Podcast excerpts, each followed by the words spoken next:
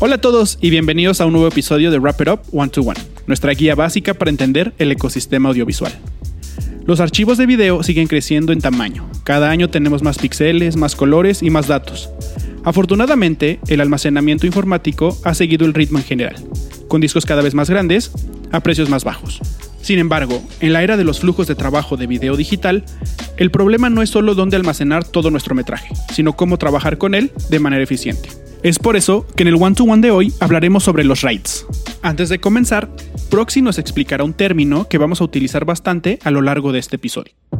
La redundancia en un disco se refiere a la práctica de almacenar varias copias de la misma información o datos en diferentes lugares dentro del disco. El propósito principal de la redundancia es garantizar la disponibilidad y la integridad de los datos, incluso en casos de fallos o errores. Los writes, por sus siglas en inglés Redundant Write of Independent Disk, son una forma de conectar varios discos físicos para que actúen como un solo dispositivo de almacenamiento virtual. Estos sistemas nos permiten aumentar el rendimiento, agregar redundancia o combinar ambos. Aunque existen otras formas de utilizar múltiples discos, los writes son la opción más común. ¿Por qué deberíamos elegir write en lugar de un solo disco de gran capacidad? La respuesta es sencilla. Los writes superan las capacidades de un solo disco. Los discos individuales suelen ser lentos para la edición de archivos de video en 4K o superior, pero varios discos en un RAID pueden dividir el trabajo y ofrecer velocidades de lectura y escritura mucho más rápidas.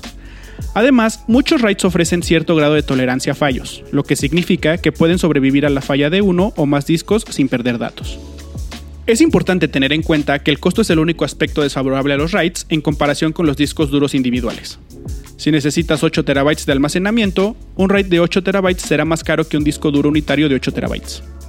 Sin embargo, al elegir un RAID obtienes beneficios adicionales como el rendimiento mejorado y la redundancia. Comprar un solo disco con las capacidades de un RAID equivalente daría como resultado un costo mucho más elevado. En general, los RAIDs ofrecen mejor rendimiento y redundancia a un menor costo. Los RAIDs vienen en diferentes formas físicas y tamaños de almacenamiento, lo que los hacen adecuados para diversos flujos de trabajo. ¿Necesitas un par de terabytes para realizar una edición remota en campo? Puedes llevar un pequeño RAID móvil para aumentar la velocidad de edición y agregar un poco más de redundancia. ¿Diriges un estudio con múltiples editores y cientos de terabytes de metraje? Puedes configurar un servidor RAID montado en un rack para satisfacer las necesidades técnicas específicas de tu equipo de trabajo. Sea cual sea tu necesidad, RAID siempre tiene una solución. Ahora que comprendemos la importancia de los RAIDs en el almacenamiento de datos, es momento de explorar cómo funcionan. Existen diferentes configuraciones de RAID, conocidas como niveles, que están optimizadas para atributos específicos como costo, redundancia y velocidad. Cada nivel tiene sus ventajas y desventajas, por lo que es crucial elegir cuidadosamente la configuración adecuada para tu flujo de trabajo. Todos los RAID están compuestos por múltiples unidades dentro de una carcasa con un controlador que determina el nivel del RAID. El controlador puede ser un hardware dedicado conectado a las unidades o un software en la computadora, los controladores utilizan tres técnicas fundamentales para administrar los datos en el RAID. Franjas de datos, espejo de datos y paridad de datos. La técnica de franjas de datos consiste en dividir datos secuenciales en piezas más pequeñas y almacenarlas en unidades separadas. Esto mejora el rendimiento ya que las unidades trabajan juntas para leer y escribir el archivo en menos tiempo.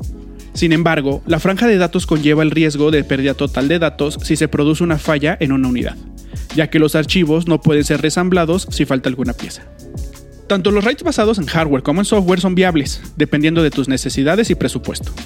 Los controladores de hardware suelen ser un poco más costosos, pero ofrecen un rendimiento superior y son más fáciles de usar en diferentes máquinas. Los RAIDs basados en software son más asequibles y permiten una mayor flexibilidad en la configuración del RAID según los proyectos. La elección del controlador dependerá de los requisitos técnicos y tu presupuesto. Ahora que hemos explorado cómo funcionan los RAIDs, es hora de analizar los diferentes niveles disponibles y cómo se adaptan a tus necesidades de almacenamiento. Algunos niveles comunes de RAID son el RAID 0, el RAID 1 y el RAID 10. El RAID 0 es una matriz de unidades con datos a rayas. Ofrece una alta velocidad y simplicidad, ya que el uso de dos unidades puede duplicar la velocidad de lectura y escritura en comparación con una sola unidad. Sin embargo, existe un mayor riesgo de pérdida total de datos, puesto que la falla en una unidad afectaría todo el archivo. Es ideal como unidad de edición o disco de trabajo cuando se requiere un rendimiento máximo, pero los datos los debes respaldar en otro lugar. Ahora vamos al RAID 1. El RAID 1 es una matriz de unidades espejeadas. Ofrece una excelente redundancia y es fácil de mantener. Aunque el rendimiento de escritura es igual al de una sola unidad, la velocidad de lectura se duplica. El RAID 1 es útil en transferencias de cámara y copias de seguridad de campo, pero la capacidad total de la matriz siempre estará limitada por la unidad más pequeña. Ahora vamos al RAID 10. El RAID 10 es como si el RAID 1 y el RAID 0 tuvieran un hijo. La mitad de las unidades están espejadas entre sí y los otros datos se distribuyen entre los pares espejados. Esto ofrece un buen rendimiento de lectura y escritura y un nivel significativo de redundancia. El RAID 10 es ideal para las tareas intensivas de entrada y salida y proporcionan un equilibrio entre el rendimiento y la redundancia. Además de los niveles comunes de RAID, existen niveles avanzados como el RAID 5 y el RAID 6. Estos niveles permiten utilizar más almacenamiento total dentro de una matriz, pero también introducen nuevos riesgos. El RAID 5 es una matriz con datos a rayas y paridad distribuida. Los archivos se dividen en franjas y se calcula la paridad que se distribuye entre las unidades. El RAID 5 ofrece mayor capacidad de almacenamiento en comparación con el RAID 10. Sin embargo, requiere controladores de hardware dedicados y necesita atención cuidadosa debido a la tolerancia de fallos limitada. Por otro lado, el RAID 6 es una matriz de discos a raya con doble paridad distribuida. Funciona de manera similar al RAID 5, pero se escriben dos copias de paridad de cada archivo. El RAID 6 nos permite sobrevivir a la falla de dos unidades y ofrece una mejor utilización de la capacidad. Sin embargo, también requiere controladores de hardware y monitoreo constante para detectar fallas en las unidades. Estos niveles avanzados de RAID son ideales para servidores de medios, bases de datos y entornos de producción distribuidos, pero es esencial comprender los riesgos y las responsabilidades técnicas que conllevan. Antes de concluir, es importante recordarte que ningún RAID individual es una copia de seguridad completa. Aunque los RAID brindan rendimiento, capacidad y redundancia, siguen siendo un solo dispositivo.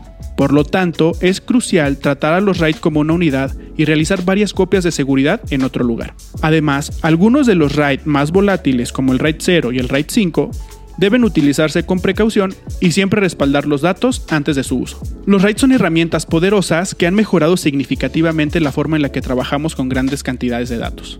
Independientemente de tu flujo de trabajo, hay un nivel de RAID adecuado para satisfacer tus necesidades. Asegúrate de investigar y elegir sabiamente. Eso es todo por hoy. Esperemos que este episodio te haya proporcionado una visión clara de los RAIDs y cómo pueden mejorar tu flujo de trabajo. Aprovecho este espacio para invitarlos a que visiten nuestra página web wrapitup.mx, que es un sitio creado con mucho amor para todos ustedes, en donde encontrarán las últimas noticias, reseñas y análisis de tecnología audiovisual en español. Además de noticias sobre equipos, proporcionamos reseñas de nuevas cámaras, luces, equipos de sonido y accesorios. Todo esto con la finalidad de crear un crew más informado y preparado para una industria audiovisual cada vez más exigente. Les recuerdo que Wrap It Up es para todos los cineastas, desde principiantes hasta profesionales, y todos aquellos que están interesados en nuevos desarrollos y últimas tecnologías. Yo soy Marco Cabrera y nos escuchamos en la próxima.